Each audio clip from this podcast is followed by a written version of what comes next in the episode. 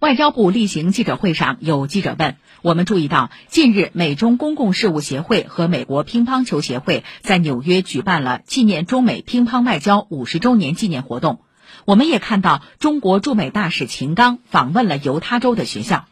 中美元首巴厘岛会晤后，中美人文交流是否出现了一些回暖？”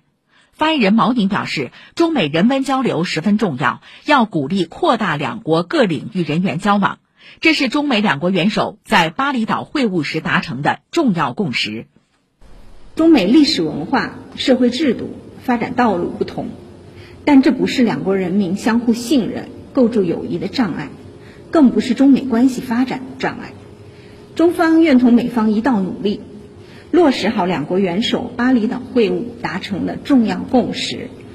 促进人文交流和民间往来。为两国关系健康稳定发展筑牢民意基础。毛宁说，曾参与中美乒乓外交的美国运动员在活动中表示，希望人文交流和民间往来继续为两国关系发展增添正能量。犹他州杨百翰大学艺术团团员也表示，与中国和中国人民之间不断延续的友谊已成为生命中最珍贵的部分。无论世界发生什么，无论中美关系遇到什么情况，人们总会记得爱和友谊。这份诚挚的情谊确实令人动容。